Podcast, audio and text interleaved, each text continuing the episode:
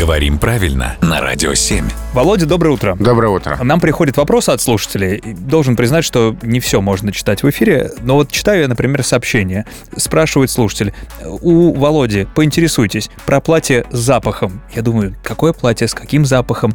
Оказалось, что все совсем иначе. Мгм. Платье, оно с запахом. Или Да. на запахе, или как вообще правильно? Да, есть такое слово «запах», которое выглядит точно так же, как слово «запах», но произносится с другим ударением. Путает нас. Это, да, частичные амонимы, не полные. Они только пишутся одинаково, но произносятся по-разному, как «атлас» и «атлас», например. Мгм. Вот запах и запах. Запах нам понятно, что такое запах. Это заход одной полы одежды на другую. Так. И что-то может быть с запахом. Например, там платье с запахом, халат с запахом. Или запах может быть маленький, глубокий, или его можно сделать, например. Так что это не с запахом, а с запахом. Мгм. Надо, наверное, дизайнерам сейчас, чтобы все изобрели маску для лица тоже с запахом. Как она будет выглядеть? Что на что там будет заходить? Ну, наверное, я, на уши, я думаю, ткань будет заходить. Вот это будет с запахом.